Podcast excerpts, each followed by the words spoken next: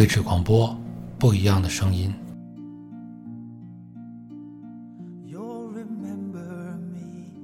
冰心曾经说过：“一个人应当像一朵花儿，不论男人或女人，花有香色味，人有才情趣，三者缺一，便不能做人家的一个好朋友。”我的朋友之中，男人中只有石秋最像一朵花。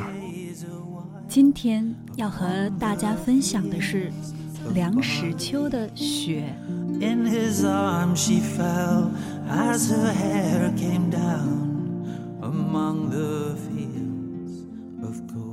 李白句：“燕山雪花大如席。”这话靠不住，诗人夸张。有白发三千丈之类。据科学的报道，雪花的结成是当时当地的气温状况而异，最大者直径三至四寸，大如席，岂不是一片雪就可以把整个人盖住？雪是越下的大越好，只要是不成灾。雨雪纷纷，向空中撒盐，像柳絮飞舞，缓缓然下，真是有趣。没有人不喜欢。有人喜雨，有人苦雨，不曾听说过谁厌恶雪。就是在冰天雪地的地方，爱斯基摩人也还利用雪块砌成圆顶小屋，住进去暖和得很。赏雪须先肚中不饿，否则雪虐风帖之际，饥寒交迫，就许一口气上不来。焉有闲情逸致去细数一片一片又一片飞入梅花都不见？后汉有一位元安，大雪塞门，无有行路，人谓已死。洛阳令令人除雪，发现他在屋里僵卧。问他为什么不出来，他说：“大雪人皆饿，不宜干人。”此公憨得可爱，自己饿，料想别人也饿。我相信元安僵卧的时候，一定吟不出“风吹雪片似花落”之类的句子。晋王子游居山阴，夜雪初霁，月色清朗。忽然想起远在善的朋友戴安道，即便夜乘小舟就之，惊宿方至，灶门不前而返。假如没有那一场大雪，他固然不会发此奇信。假如他自己山舟不济，他也不会风雅到夜乘小船去空走一遭。至于谢安石一门风雅，寒雪之日与儿女吟诗，更是富贵人家事。一粒雪花含有无数的结晶，一粒结晶又有好多好多的面，每个面都反射着光。所以雪才显得那样的洁白。我年轻时候听说从前有烹雪煮茗的故事，一时好奇，便到院里就新降的积雪，掬起表面的一层，放在甑里融成水煮沸，走七步，用小宜兴壶沏大红袍，倒在小茶盅里，细细品啜之。举起喝干了的杯子，就鼻端猛嗅三两下，我一点也不觉得两叶生风，反而觉得舍本嫌强。我在检视那剩余的雨雪，好像有用汞打的必要。空气污染，雪亦不能保持其洁白。有一年，我在汴洛道上行役。途中车坏，时值大雪，前不八村，后不着店，饥肠辘辘，乃就路边草棚买食。主人想我已挂面，我大喜过望。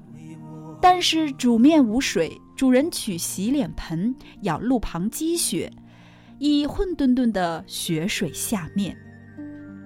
虽说积食者易为食，这样的清汤挂面也不是顶容易下咽的。从此，我对于雪，觉得只可远观，不可亵玩。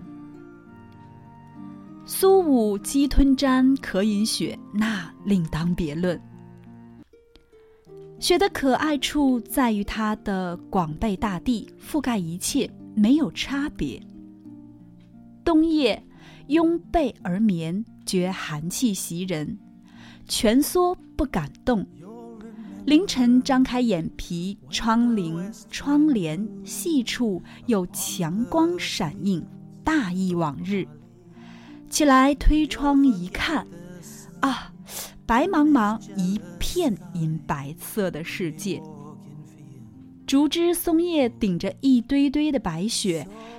崖老树也都镶了银边，朱门与棚户同样的蒙受它的毡被。雕栏玉彻与瓮有桑书没有差别待遇。地面上的坑穴洼溜，冰面上的枯枝断梗，路面上的残邹败谢，全都罩在天公抛下的一件鹤氅之下。雪就是这样的大公无私，装点了美好的事物，也遮掩了一切的污秽。虽然不能遮掩太久。雪最有益于人之处是在农事方面。我们靠天吃饭，自古以来就看上天的脸色。天上彤云。雨雪纷纷，既沾既足，生我白骨。俗语所说“瑞雪兆丰年”，即今冬积雪，明年将丰之谓。不必天大雪至于牛目，银尺就可以成为足够的素泽。还有人说“雪一脉而必黄”，因为黄以子于地，雪深一尺则入地一丈。连虫害都包治了。我自己也有过一点类似的经验。堂前有芍药两篮，书房檐下有玉簪一齐。冬日几场大雪扫积起来，堆在花篮花圃上面，不但可以使花根保暖，而且来春雪融成了天然的润盖。大地回苏的时候，果然新苗怒发。长得十分茁壮，花团锦簇。我当时觉得比堆雪人更有意义。据说有一位枭雄吟过一首咏雪的诗：“黄狗身上白，白狗身上肿，出门一阿呵，天下一大统。”俗话说：“官大好吟诗，何况一位枭雄在银元际会、踌躇满志的时候。”这首诗不是没有一点巧思，只是趣味粗犷的可笑。这大概和出身与气质有关。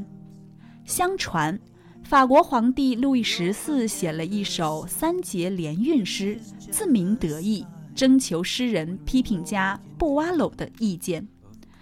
布瓦鲁说：“陛下无所不能，陛下欲作一首歪诗，果然成功了。”我们这位枭雄的咏雪，也应该算是很出色的一首歪诗。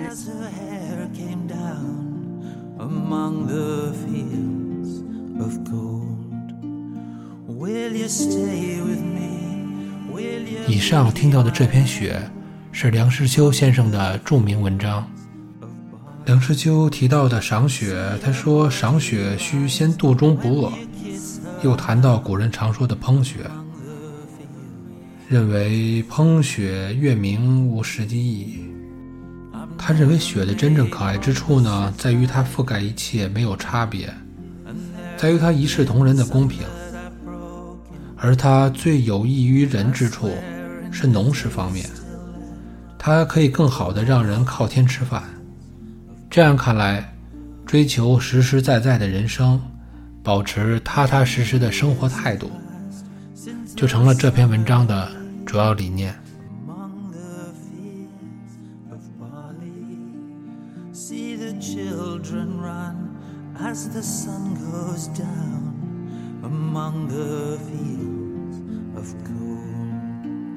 You'll remember me when the west wind moves